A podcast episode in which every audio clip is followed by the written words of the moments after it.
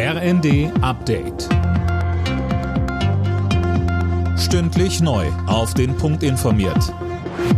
Ich bin Mia Hehn. Guten Abend. Beim Windkraftausbau in Deutschland soll es künftig schneller gehen. Das Kabinett hat jetzt neue Regelungen dafür beschlossen. So sollen Verfahren und Genehmigungen einfach werden. Viele Umwelt- und Artenschutzprüfungen fallen dann meist weg. Wirtschafts- und Energieminister Robert Habeck zeigte sich erleichtert. Häufig wurde darüber geklagt, dass das alles so schwergängig ist und dass man nicht genau weiß, wie man das mit Artenschutz und Denkmalschutz in Übereinstimmung bringen soll. Das ist jetzt alles geklärt und ich erwarte und hoffe, dass die Bundesländer jetzt mit diesen Mitteln auch das ihre tun, den Ausbau der erneuerbaren Energienetzwerke zu setzen.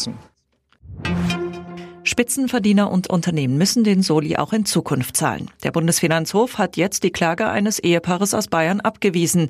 Er hält den Solidaritätszuschlag weiter für rechtmäßig.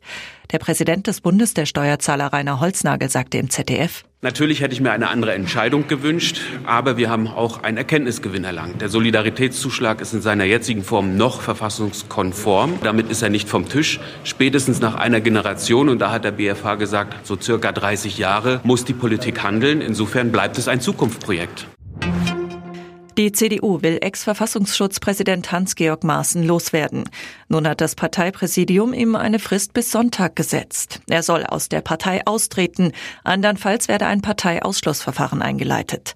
Grund dafür sind rechte Verschwörungsmythen, die Maaßen immer wieder verbreitet. Er selbst meint, dass die Voraussetzungen für ein Ausschlussverfahren nicht gegeben sind.